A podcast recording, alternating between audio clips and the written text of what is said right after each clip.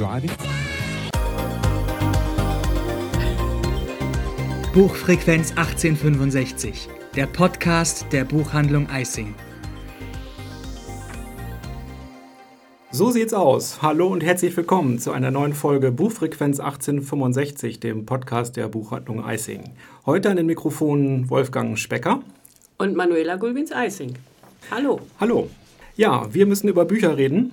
Ähm, und da Sie, liebe Frau Eising, die Kollegin im Hause sind, die mit Abstand am meisten liest, haben Sie bestimmt auch äh, viel über Bücher zu erzählen. Liege ich da richtig? Ja, Herr Specker, also ich lese schon sehr viel, aber Sie lesen ja auch sehr viel. Also ah. es ist ja eigentlich fast jeden Montagmorgen, wenn wir gemeinsam Dienst haben, so dass wir uns am Abholfach treffen und erstmal genau. darüber reden, was wir am Wochenende gelesen haben. Fast schon Tradition. Genau, genau. das ist schon wirklich eine Tradition, mhm. ja. 14 ähm, Folgen von diesem Podcast mussten ins Land ziehen, äh, bevor Sie und ich uns hier an den Mikrofonen treffen. Ich freue mich und ähm, ich denke, wir haben uns für heute einiges vorgenommen. Ja, das haben wir tatsächlich, ja. Viele schöne Frühjahrsneuerscheinungen stehen auf dem Programm, ähm, über die wir heute reden wollen.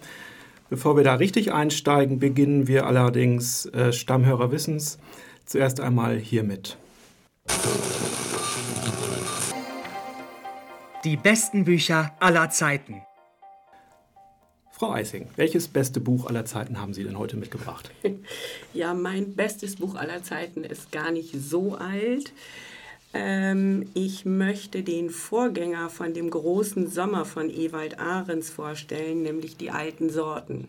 Äh, nur zur Erinnerung, die, der große Sommer war ja 2021 das Lieblingsbuch der unabhängigen Buchhändler. Mhm. Herr Specker, wir beide haben es auch gelesen, waren oh. beide gleichermaßen be begeistert. Ich erinnere Richtig. auch das noch, als wir darüber sprachen. Mhm. Und äh, als wir, mein Mann und ich, letztens Urlaub hatten, und ich das ein oder andere Buch gelesen hatte und dann irgendwie dachte, Mensch, was kannst du denn jetzt mal lesen, was du nicht so alles aus diesem Frühjahr zu lesen hast, sondern mal irgendwie ganz was anderes, stolperte ich tatsächlich über die alten Sorten und dachte, Mensch, das wolltest du schon immer mal lesen. Und dann habe ich das gelesen. Ja, und das hat mich tatsächlich sehr fasziniert, das muss ich schon sagen. Ähm, 2020 ist das, sind die alten Sorten als Taschenbuch rausgekommen, 2019 gebunden.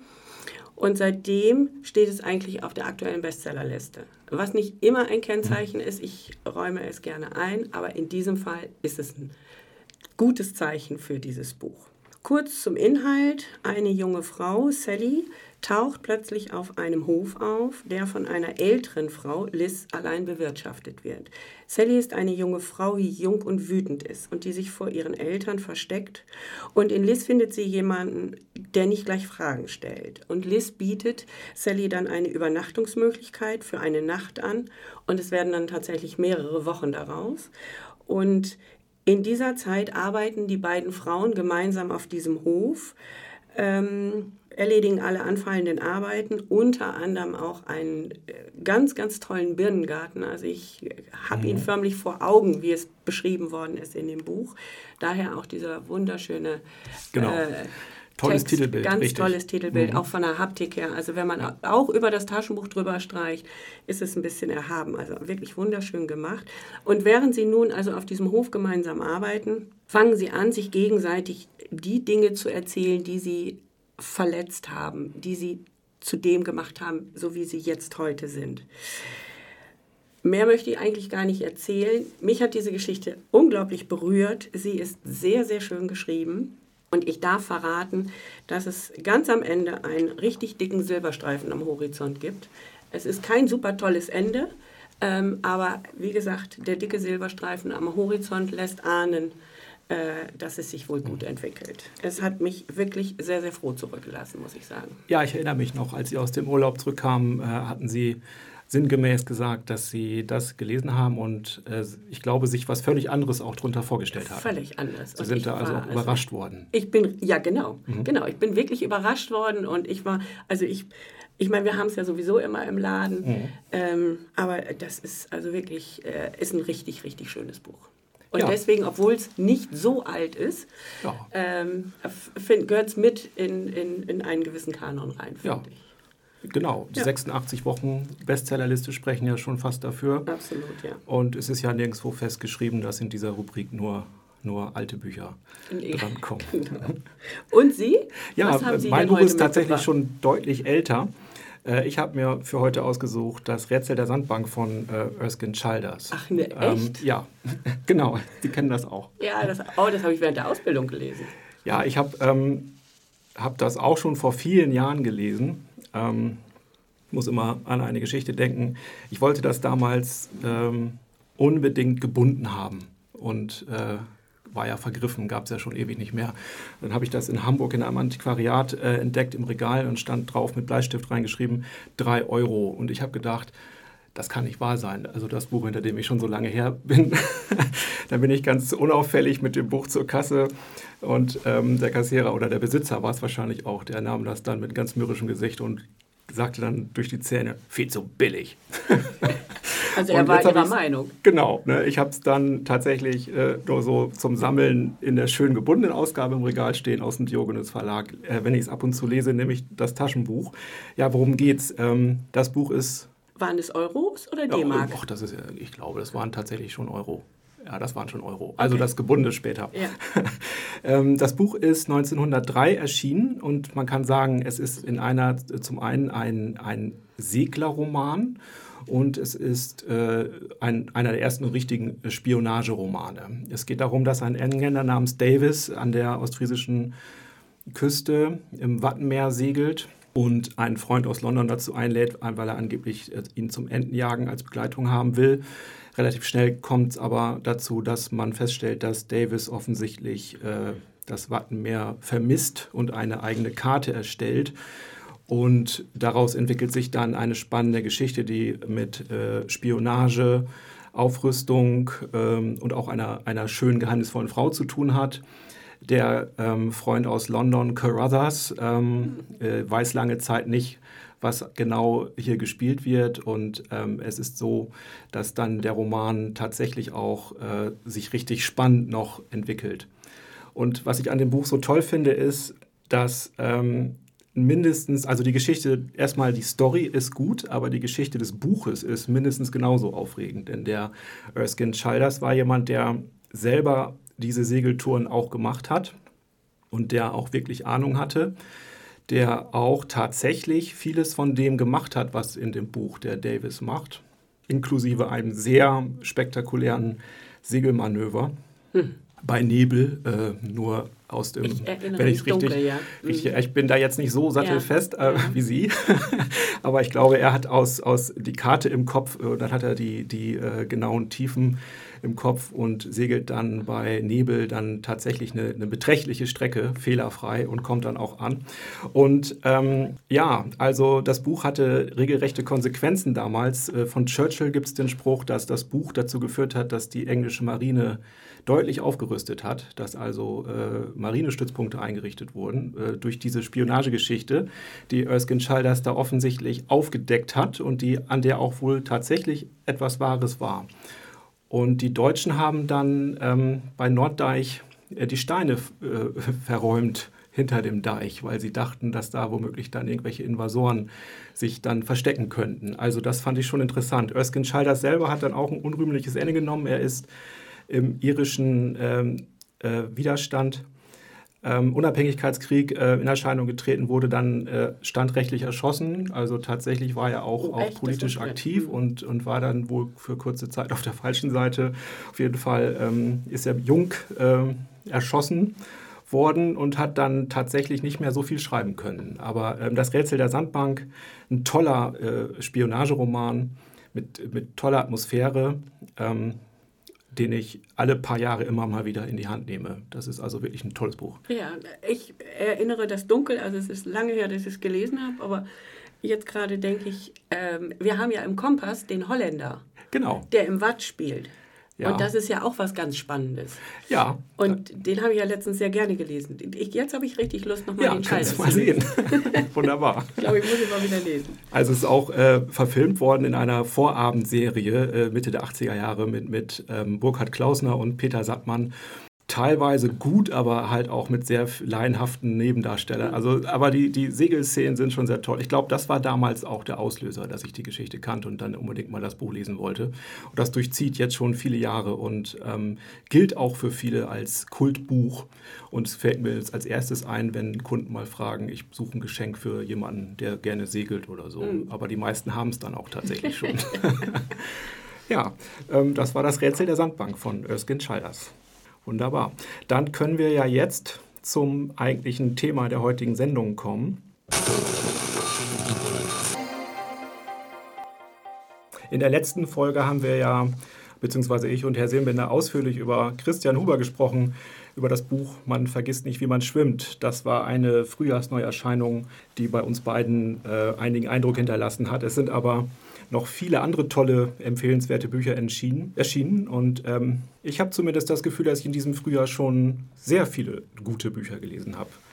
Äh, sehen Sie das ähnlich? Ja, absolut. Ich, äh, ich meine, wir haben ja, im, im, als wir die Folge vorbereitet haben, über das ein oder andere Buch gesprochen und mhm.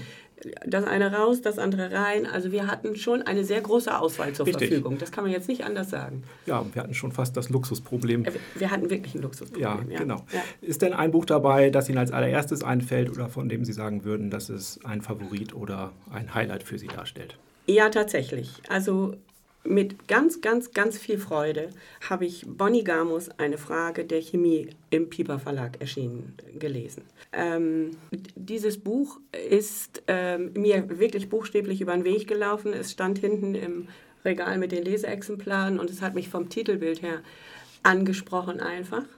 Und äh, dann habe ich es mit nach Hause genommen und angefangen zu lesen.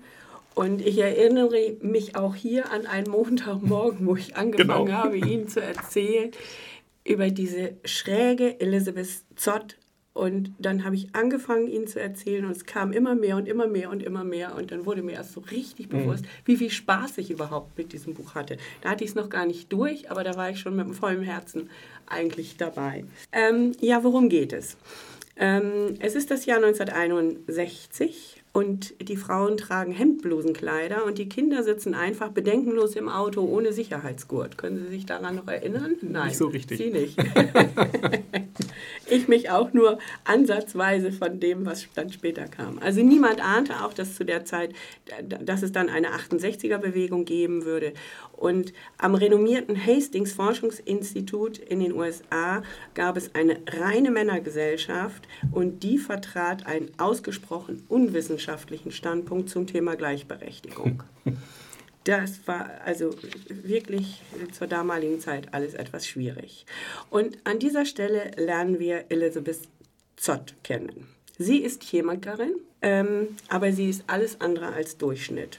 Und tatsächlich wäre sie vermutlich die Erste, die uns erklären würde, dass es so etwas wie eine durchschnittliche Frau gar nicht gibt. Sie arbeitet äh, zwar am berühmten Hastings-Institut, sie war auch studierte Chemikerin, wird aber jedoch von den Kollegen überhaupt nicht akzeptiert und wurde auch immer klein gehalten. Allerdings ist eigentlich sie diejenige, die überhaupt Ergebnisse zu einem geldbringenden Projekt der Universität beisteuert. Nur tun dann immer alle so, als wär, wenn sie nur die Sekretärin wäre und alle hätten die Arbeit getan. Ah, also okay. Also es gibt da irre Szenen drin. Und dann lernt sie eines Tages Calvin Evans kennen. Der ist ebenfalls Chemiker und ein total skurriler Typ, also wirklich ein Sonderling. Und nach einigen, ähm, nach Anfang, nach anfänglichem Kennenlernen, äh, wo sie eigentlich sich mehr gekabbelt haben, verlieben sie sich ineinander. Und ähm, ja, eigentlich sieht alles ganz wunderbar aus, aber es ist im Leben ja bekanntermaßen nicht immer alles planbar. Äh, Calvin Evans stirbt bei einem wirklich ganz unglückseligen Unfall und sie steht alleine da und muss auch noch feststellen, dass sie schwanger ist. Nicht verheiratet und bald alleinerziehende Mutter. Klingt Dann verliert, ja, wirklich dramatisch. Mhm. Sie können sich vorstellen, Amerika mhm. in den 60ern. Und dann verliert sie auch die Arbeit am Institut und muss nun aber irgendwie ja ihre kleine Tochter durchbringen. Ja. Und es gibt eine ganz wunderbare Szene, wie sich das entwickelt, dass sie dann als alleinerziehende Mutter zu dieser Kochshow Essen um sechs, so heißt diese Kochshow, mhm. ähm, findet. Und hier kocht Elizabeth nicht nur, sondern sie gibt Informationen zu den Zutaten, wie sie sich untereinander verhalten unter chemischen Aspekten. Also etwas, woran ich mich auch natürlich erstmal gewöhnen müsste, aber mhm. es kommt super gut an. Und ganz wichtig, am Ende fordert sie die Frauen auch immer auf, ihr Leben selbst mit in die Hand zu nehmen. Aha. Und der letzte Satz einer jeden Fernsehfolge ist, Kinder deckt den Tisch, eure Mutter braucht einen Moment für sich. Das wird so hinreißend beschrieben und sie wird auch tatsächlich von Politikern zitiert, dass es also eine wahre Freude ist, das zu lesen. Und Sie merken, ja. das ist eine Frau, die sich nichts gefallen lässt. Da sind Dialoge drin, ich habe gesessen mit einem Lächeln im Gesicht. Es mhm. war so großartig. Das ist eine so intelligent gemachte, witzige Unterhaltung. Und ich habe sie wirklich in mein Herz geschlossen. Und ich weiß nicht, das ist mir heute nochmal bei der Vorbereitung aufgefallen, ob Ihnen aufgefallen ist, dass ich sie nicht mit Vornamen oder mit, nur mit Nachnamen, ich habe sie immer mit vollem Namen ausgesprochen ich habe wirklich Respekt vor dieser Frau bekommen. Ja, tatsächlich. Die hätte ich echt richtig, richtig gerne kennengelernt. Ja. Also das ist mein absolutes Leseerlebnis in diesem Frühjahr. Da habe ich richtig, richtig Spaß mit gehabt. Ja, ich äh, kann mich erinnern an äh, diesen berühmten Montag, an dem Sie noch nicht sehr weit waren im Buch. Ja. Das darf ich vielleicht erzählen. Diese Natürlich. Szene, die war, war auch wirklich witzig. Also Sie, Sie ähm, ich, ich glaube, ich hatte Sie gefragt, haben Sie denn schon angefangen äh, mit der äh, Gamus und sie wollten, sie, sie legten los und erzählten, ich glaube, sie wollten so ein bisschen sagen, sie wissen noch nicht genau, wo die Reise genau, hingeht. Genau, und, weil, ähm, weil Elizabeth Zott, völlig richtig, genau. Elizabeth Zott ist, also auf den ersten Blick springt sie einem nicht so mhm. äh, ins Herz. Dann haben sie aber erzählt und sie haben erzählt und mhm. sie haben äh, immer detailreicher erzählt und sie waren in der Geschichte drin. Und äh, irgendwann habe ich, äh, es stand auch, glaube ich, ein Kunde im Laden, der dann irgendwann, irgendwann sagte, welches Buch ist das?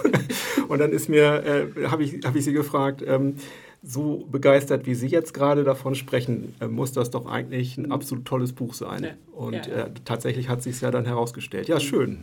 Ja. Und haben Sie denn auch ein Highlight in diesem Frühjahr? Ja, also ich habe ähm, jetzt gerade äh, gelesen von äh, Petra Hucke ähm, vom Gehen und Bleiben. Das ist ein Buch, das bei Fischer erschienen ist.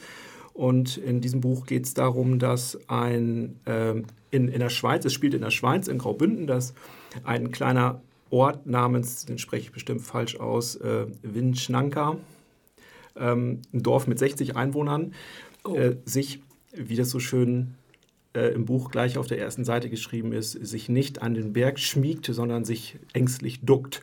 Es ist ein, ein Berg, der abzurutschen droht und ähm, das Dorf unter sich begräbt. Das ist offensichtlich eine, eine, eine Geschichte, die passieren kann. Äh, da wird dann auch geologisch erklärt, was da die genauen Gründe sind. So, und jetzt sind wir also in diesem Dorf und es wird die Geschichte erzählt aus verschiedenen Perspektiven.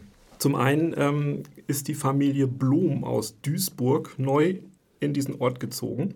Sie haben also vor, äh, in die Schweiz zu ziehen, wollen in diesem Ort heimisch werden, haben sich aber vorsichtshalber für die ersten paar Monate erstmal nur eine Wohnung gemietet. Ähm, der Vater Fabio Blom ist eigentlich äh, gebürtig aus den Niederlanden. Da gibt es eine große Firma im Hintergrund mit sehr viel Geld und er möchte sich eigentlich schon recht früh jetzt äh, seine Lebensträume erfüllen und hat sich diesen wunderbaren Flecken Erde ausgesucht, wie er denkt. Er hat zwei Kinder, äh, die, die Tochter äh, Johanne, die alle Jojo nennen, und den Sohn Jasper und seine Frau. Und ähm, am ersten Tag direkt, als sie dort einziehen, äh, rutscht ein riesengroßer Felsbrocken direkt auf die Straße und verfehlt die Kinder nur wirklich um knappe zehn Meter.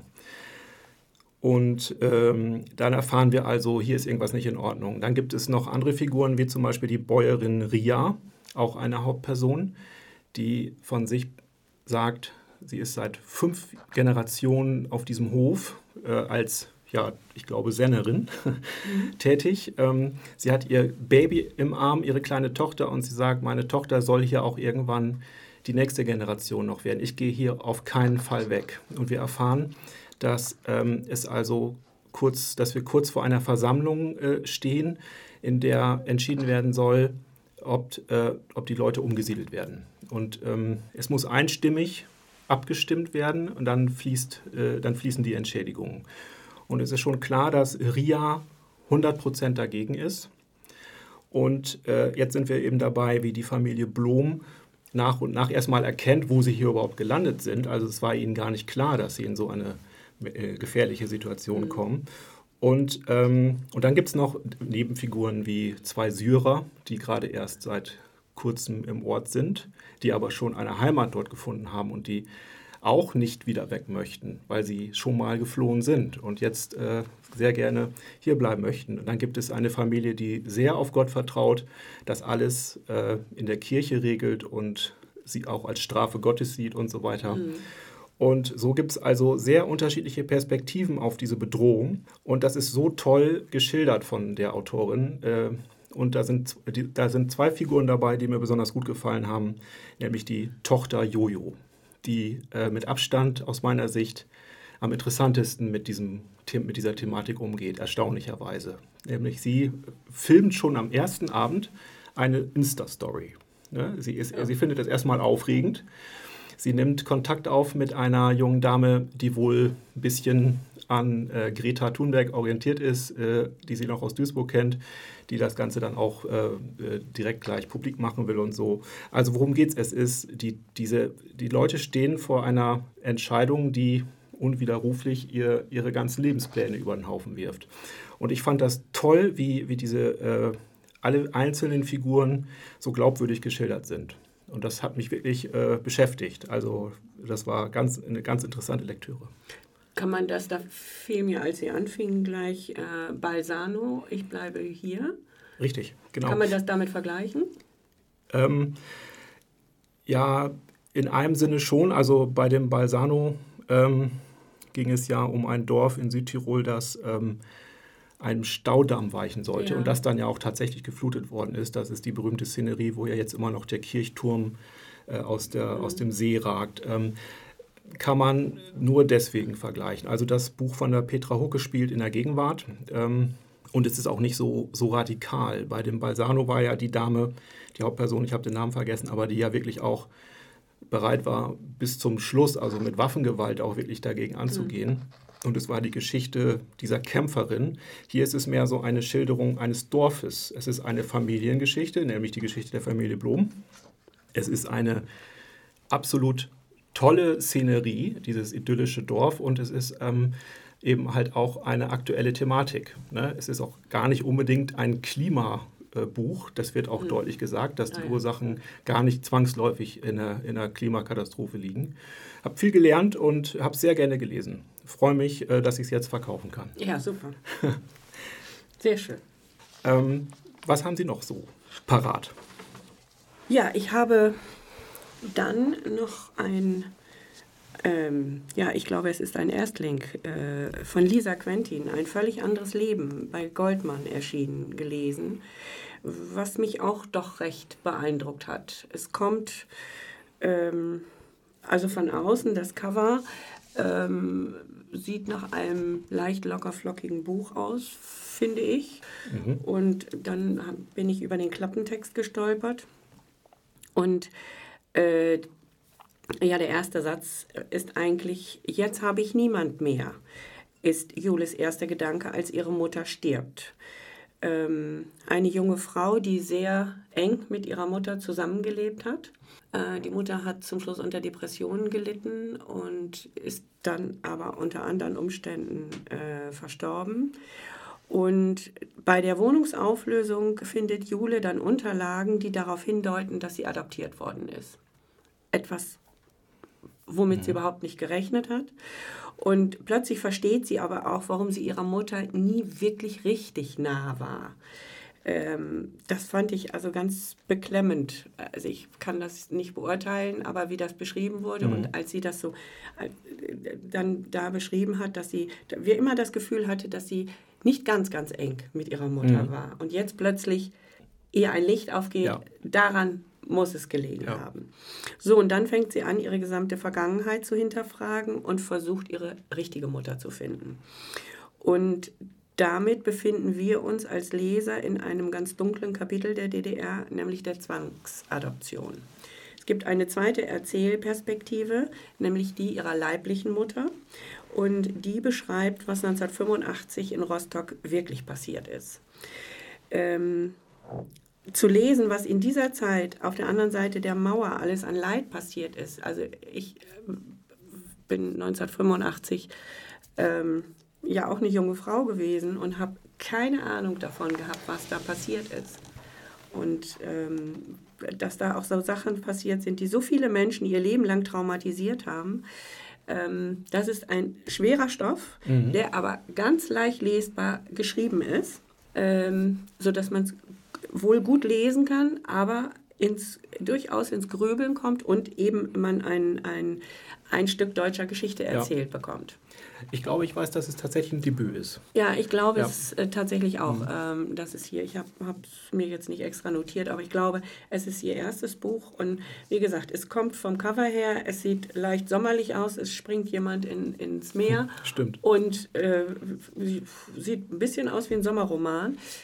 Ist es aber absolut nicht. Es ist absolut nicht, ist aber wirklich gut zu lesen und ähm, hat mir, wenn man das bei so einem Thema sagen kann, aber hat mir Spaß gemacht, also hat mir sehr gut gefallen an mhm. sich auch. Ja, wunderbar. Ja, und das andere, was ich noch mitgebracht habe, worüber ich eigentlich gestolpert bin, ähm, das ist von Lucy Fricke, die Diplomatin. Ähm, Lucy Fricke hat vor einigen Jahren die Töchter ähm, mhm. geschrieben. Den, das Buch habe ich nicht gelesen, es ist verfilmt worden. Den Trailer habe ich mir angeguckt, der hat mich begeistert. Also der ist äh, letztes Jahr rausgekommen, ist aber, glaube ich, Corona zum ja. Opfer gefallen. Also ich hoffe, dass er nochmal bei uns ins Kino kommt. Ähm, ja, und hier bei der Diplomatin geht es um eine äh, Frau, Ende 40, die einen Posten als Botschafterin in, in der Hauptstadt Uruguays bekommt, in Montevideo. Und Friederike Angermann, Fred genannt, hat sich also hochgearbeitet und kommt aus ganz einfachen Verhältnissen, was sehr untypisch ist für diesen Beruf. Mhm. Und ähm, ist eigentlich nun am Ziel äh, angekommen und ist total enttäuscht, weil in Montevideo extrem wenig los ist. Es geht also damit los, dass sie verantwortlich ist, einmal im Jahr die große Freie zum ähm, Tag der deutschen Einheit auszurichten. Ganz wichtig, deutsche Dekoration und deutsche Einheitswürstchen. ähm, und wie sie das so beschreibt, also sprachlich auch, es ist hinreißend. Ähm, dann passiert allerdings doch etwas und die Situation eskaliert und nach zwei Jahren findet sich Fred dann als Konsulin in Istanbul wieder. Also äh, die Situation, die da eskaliert ist, ist nicht gut ausgegangen und sie musste dann also ihren Posten räumen. Und in Istanbul ist das diplomatische Parkett deutlich glatter und sie lernt dann auch, das beschreibt sie ja sehr schön, ein ganz neues Gefühl der Ohnmacht kennen. Da kommt sie mit ihrem ganzen diplomatischen Geschick eigentlich gar nicht weiter. Mhm. Und ich äh, fand das sehr faszinierend, wie sie das hier beschrieben hat. Und ähm, diese Frustration führt dann letztlich auch dazu, dass sie, als es auch eine brisante Situation gibt, doch zu sehr ungewöhnlichen Maßnahmen greift, die ich natürlich jetzt hier nicht näher erläutern möchte.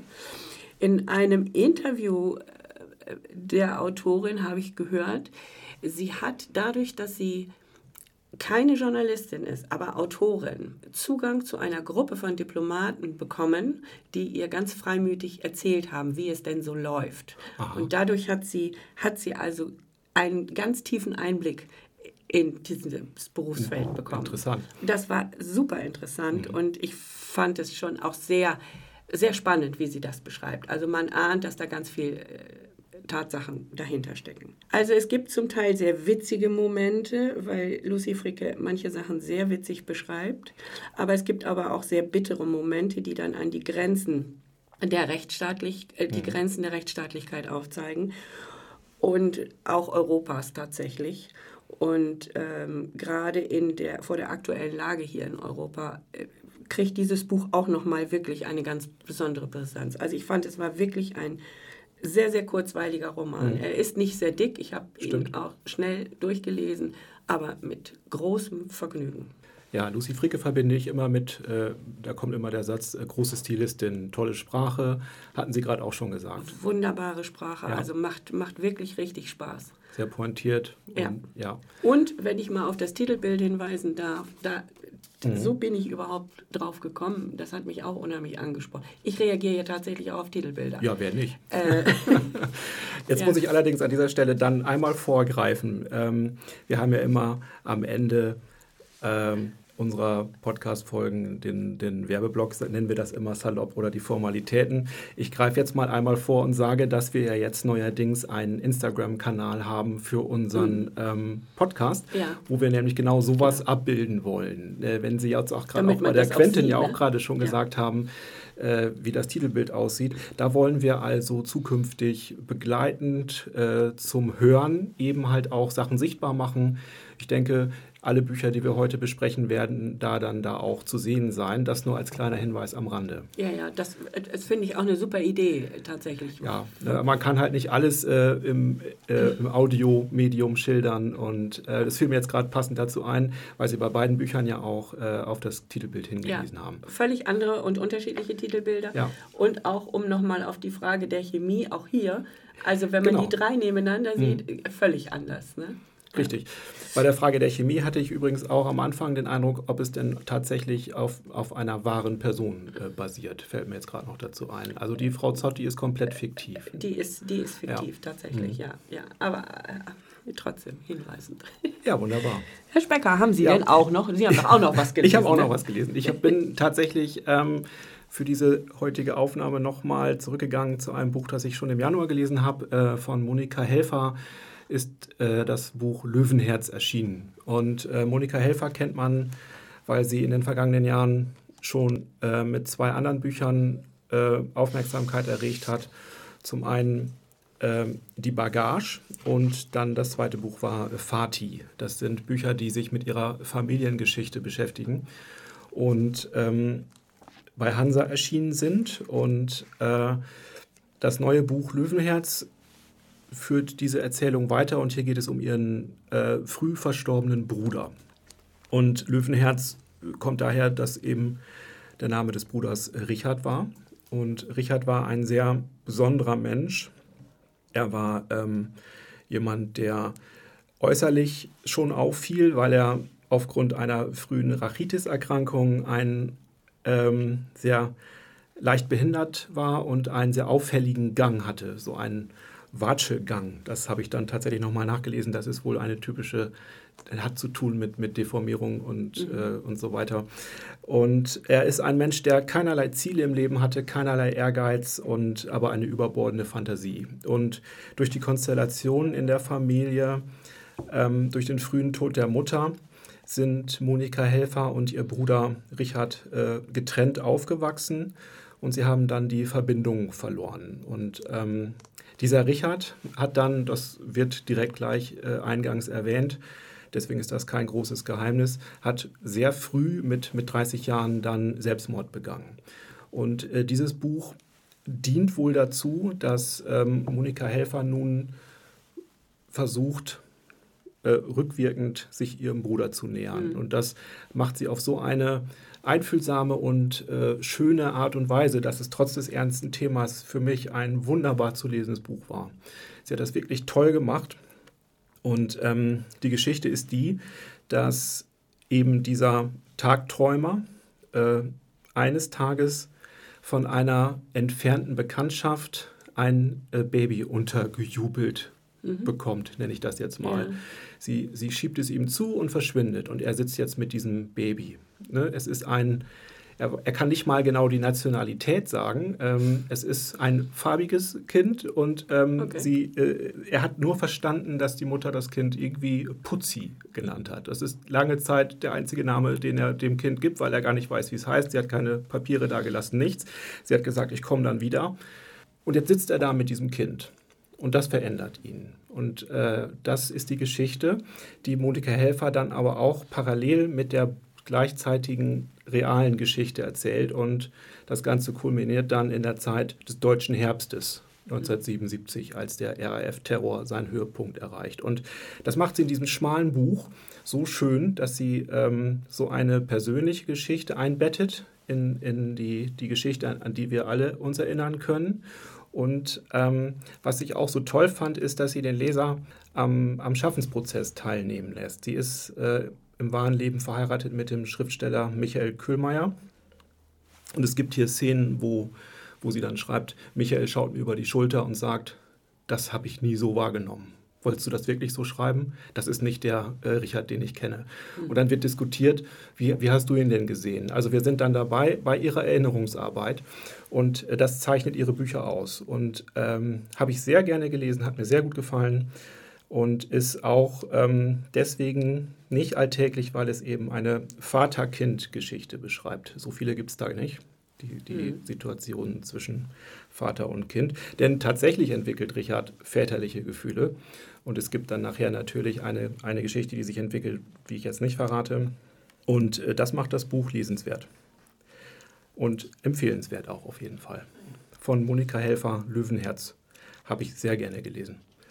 Und ähm, dann kann ich noch ein Buch nennen, von dem ich weiß, dass wir es beide gelesen haben und dass wir es beide so großartig finden, dass wir, ich glaube, ich sagen kann, ähm, dass wir uns jetzt für, den, für das Hauptthema heute das beste Buch äh, für den Schluss aufbewahrt haben. Ja.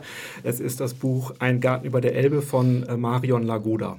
Das ist auch ein Debüt und es ist die Geschichte einer Frau, die äh, im Jahr 1913 nach Hamburg gerufen wird, um für eine Familie, für eine jüdische Familie ähm, einen großen Garten anzulegen am Elbhang. Mhm. Wir sind in Blankenese. Ähm, sie, die, die, Berufsbezeichnung ist Obergärtnerin und sie war wohl tatsächlich die, die erste Frau, die diesen Beruf äh, bekleidet hat. Und dann sind wir, also Kurzfassung, sind wir 25 Jahre lang dabei, wie sie von 1913 bis 1938 als Obergärtnerin hier angestellt ist und ähm, in einem kleinen Haus auf dem Grundstück wohnt und dort dann den ähm, prachtvollen, das Anwesen und diesen prachtvollen Rosengarten anlegt, der heute noch besichtigt werden kann, ähm, der in Blankenese unter dem Namen, jetzt habe ich es gerade vergessen. Der Römische Garten. Der Römische Garten, genau, bekannt ist. Und äh, diese Geschichte basiert auf einer wahren Person. Ähm, Elsa Hoffer hat mhm. diese Dame im wahren Leben geheißen. Und ähm, Marion Lagoda hat das fiktionalisiert in Form eines Romans, hat sich aber dabei größtenteils auf Tatsachen berufen. Und ich weiß, dass Ihnen das Buch auch sehr gut mhm. gefallen hat. Mhm. Ja, ja, mich hat es, hat es also auch hier nochmal gleich zu Anfang der Hinweis zum Titelbild. Ja. Äh, äh, das ist auch so richtig, es fällt auf, es springt richtig. ins Auge. Ähm, diese hängende Tulpe. Ähm, und ja, Garten und Elbe sind für mich auch so, schon so Worte, wo mhm, ich darauf reagiere. Genau, genau. Ähm, wir haben ja auch eine Zeit lang in Hamburg gewohnt und äh, Blankenese äh, kennt man natürlich, wenn man da gewohnt hat. Und äh, ja, und, und Garten, das Stichwort Garten äh, finde ich natürlich auch sehr reizvoll. Und so bin ich erstmal nur deswegen mhm. auch da drauf gekommen. Bei mir hat es auch mit Hamburg zu tun gehabt und ich kenne die Gegend und ähm, Gartenbücher sind gar nicht mein Fall und äh, trotzdem bin ich auch regelrecht neugierig, habe ich mich auf das Buch gestürzt. Äh, man muss dazu sagen, Frau Lagoda hat vorher schon äh, als Autorin tatsächlich auch Fachbücher und Sachbücher zum Thema Garten und Natur und Pflanzen geschrieben ja. und auch viele Aufsätze. Sie ist also tatsächlich vom Fach und das hat mich bei dem Buch auch sehr beeindruckt. Es ist jetzt nicht so, dass sie ein wie es ja momentan viele gibt, einen historischen Roman schreibt über eine Frauenpersönlichkeit in der ersten Hälfte des 20. Jahrhunderts und das Ganze garniert mit so ein bisschen, naja, das google ich so zurecht, Garten, Gartenwissen, mhm. sag ich mal. Hier ist wirklich die, der Antrieb, äh, diese besondere Person, die tatsächlich auch ein sehr eigener Charakter war. Ähm, sie heißt also im Buch, das habe ich glaube ich noch gar nicht gesagt, ähm, Hedda. Und ähm, sie ist also eine sehr eigenbrötlerische Person, würde ich sagen. Mhm. Ja, sehr, sehr zielstrebig. Ja. Ja. Es steht einmal der Satz, Menschenführung ist nicht so ihre Stärke. Ne? Ich fand das so schön. Sie kommt dahin, sie hat den Auftrag, dann wird ihr gesagt, in diesem Haus können Sie wohnen. Sie hat nachher das ganze Haus tapeziert nur mit Gartenbüchern. Das fand ich tatsächlich auch immer ähm, man hat ja dieses Haus, ähm, also ich hatte dieses Haus so vor Augen, wie so ein äh, kleines Cottage. Ja, genau. Und äh, niedrige Decken mhm. und angefüllt mit Büchern. Mhm. Und sie liest ja auch, das wird mehrfach beschrieben, in ihrer Freizeit, sie liest nur Gartenbücher. Ja. Entweder liegen sie im Stapel oder sie liegen geöffnet oder wie auch immer. Aber sie beschäftigt sich ausschließlich damit. Richtig. Aber die Art, wie das hier beschrieben wird, ist auch, ich sage jetzt mal für einen Nicht-Fachmann natürlich, ja, absolut. extrem unterhaltsam. Ja. Ähm, also das, das, war schon, das, das war schon sehr faszinierend. Es hat auch wirklich sehr viel Spaß gemacht. Fand also auch. auch. für Nichtgärtner, mhm. äh, finde ich. Also man muss da wirklich kein Gartenwissen mitbringen, um dieses Buch gerne zu lesen. Richtig, der ähm, Ansatz ist, dass ähm, der Herr Klarenburg eben einfach sagt, ich habe keine Ahnung, machen Sie mal. Mhm, ich sage genau. Ihnen grob, wie wir es uns vorstellen ja. und Sie haben freie Hand.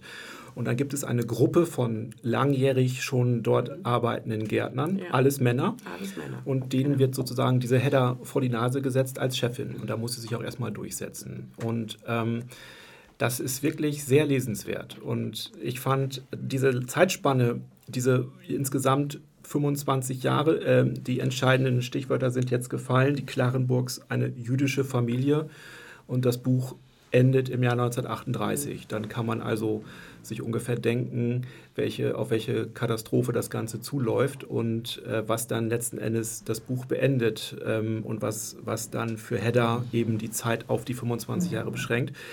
Aber sie hat eine Freundin in London, mit der sie regelmäßig korrespondiert. Ja. Sie schreibt Briefe, sie tauscht sich mit ihr aus und ähm, so lernen wir sie gut kennen. Und ich, ich habe es mit großer Faszination gelesen. Ja. Auch obwohl ich nichts mit, mit Pflanzen und Garten, muss ich ja gestehen, äh, zu tun habe. Ja, und äh, man, also da kommt ja eine kleine Familie, nein, es ist keine kleine, es ist eine Liebesgeschichte ja. äh, drin vor, die so schön auch beschrieben ist. Und Stimmt. Ich sage jetzt auch mal schnörkellos. Genau. Ähm, diese Frau ist an sich schon sehr schnörkellos. Genau. Und die Geschichte, wie, wie Marion Lagoda sie hier beschreibt, ist ähm, eben auch sehr schnörkellos, aber trotzdem nicht weniger intensiv, um das mal genau, zu sagen. Genau. Also das ähm, ist dann noch so ein, so, ein, so ein zweiter Erzählstrang eben auch. Ne? Richtig. Sie ist halt ein sehr besonderer Charakter und ich vermute, dass die Autorin da sich sehr gut informiert hat, wie denn die Elsa Hoffer in Wirklichkeit mhm. war. Und ähm, ein tolles Buch. Also äh, äh für mich fast das, würde ich sagen, interessanteste Buch in diesem Frühjahr. Also es, es, fällt schwer. Also ich hatte ja am Anfang auch schon äh, das Buch von der Frau Hucke. Also es, ist, es spricht nur dafür, ja. dass die Auswahl groß ist und ähm, tolle Bücher, die diesem Frühjahr erschienen sind. Und auch für jede Stimmung was dabei, ne? Genau. Also die sind äh, jedes für sich genommen sehr, sehr unterschiedlich, finde ich. Richtig. Sodass dass man da, also äh, wenn man diesen Stapel Bücher mitnimmt, dann hat man ja. je nach Stimmungslage äh, auf jeden Fall immer was dabei. Richtig. Was wir jetzt ja nicht dabei hatten, das sind Krimis und Thriller. Das stimmt. Sonst noch Fragen? Stellvertretend für mehrere Anfragen, äh, die uns ja im Laufe der Zeit schon äh, angetragen worden sind, wollen wir heute einmal die Frage bzw. die Anregung von Marcella Thün nehmen, die gefragt hat, äh, ob wir nicht mal einen Podcast zum Thema Krimi und Thriller machen wollen. Genau, wir sind ja jetzt schon in der dritten Staffel und tatsächlich ähm, hat es schon relativ früh angefangen, dass äh, Leute immer mal geäußert haben, das wäre doch mal interessant. Also Krimi, Krimi, Krimi, Krimi und Thriller sind ja natürlich auch bei uns, das stellen wir ja auch fest, ein riesengroßer äh, Warenbereich. Und ja, um das zu beantworten, es wird eine Folge geben. Ähm, wir haben da jetzt intern auch drüber gesprochen, sind aber auch zu dem Schluss gekommen, dass äh, Krimileser sehr schnell auch Experten auf ihrem Gebiet sind. Und das bedeutet, dass wir diese Folge sehr gut vorbereiten müssen. Und wir sind ja, dran, ja. Äh, wir lesen schon. Wir werden noch in dieser Staffel eine Folge machen äh, zum Thema Krimi-Thriller. Das sei hiermit versprochen. Ja, super. Damit werden wir wahrscheinlich auch Marcella Thün dann beglücken können. Ich hoffe. ich denke. Wunderbar. Ich bin überrascht. Ich stelle fest, wir sind dann schon fast am Ende. Ja. Ja. Sehr schnell. Ja. ähm, vielleicht hätten wir doch noch ein paar Bücher mit. Ja, stimmt. Ich ähm, kann vielleicht noch sagen, dass äh, einige der Bücher, die ähm, heute besprochen worden sind, auch in unserem neuen Kompass vorkommen. Mhm. Ähm, man kann jetzt zu uns kommen und unser äh, äh, neues äh, Kundenmagazin, den Kompass, holen. Ähm, alle Bücher sind natürlich auch in der Buchhandlung vorrätig. Und äh, wer noch die eine oder andere Frage hat, falls noch was offen geblieben ist heute, kann gerne zu uns kommen und sich zu diesen Büchern und zu noch vielen weiteren Neuerscheinungen gerne nochmal beraten lassen. Im Kompass gibt es übrigens eine Doppelseite Krimis. Ja, genau, genau. Da, das, Schon da, mal da. Als, als Anregung. Richtig. Schön. Dann bleibt jetzt nur noch den äh, eben schon angesprochenen Werbeblock, mhm. die genau. Formalitäten äh, zu nennen. Ja, wenn ihr, ihr oder sie uns jetzt hier hört, dann sind wir vielleicht schon abonniert. Trotzdem nochmal der Hinweis, äh, unseren Podcast kann man auf Spotify hören und abonnieren, aber auch auf iTunes, Deezer, äh, Google Podcasts oder auf diversen anderen äh, Plattformen. Wir freuen uns, wenn wir eine Bewertung bekommen. Wir freuen uns, wenn wir überhaupt Rückmeldungen bekommen, sei es äh, Kritik, Fragen, Lob, Anregungen alles immer her damit. Ähm, wir brauchen Rückmeldungen, um weiter arbeiten zu können an diesem Podcast. Fall, ja. Die Mailadresse lautet podcast.icing.de. Den jetzt neuen Instagram-Kanal habe ich eben schon mal angesprochen. Den kann man bitte auch dann abonnieren. dann ist man immer auf dem Laufenden. Und ähm, wir werden alle heute besprochenen Bücher in den Show Notes bei Spotify nochmal auflisten in aller Ruhe. Ja, dann bleibt ja jetzt eigentlich nur noch die letzte Rubrik, denn bei Spotify gibt es ja auch die Playlist Radio Icing und die bestücken wir immer nach guter Tradition am Ende noch mit einem Musikstück. Und äh, Frau Icing, welches Musikstück haben Sie heute mitgebracht?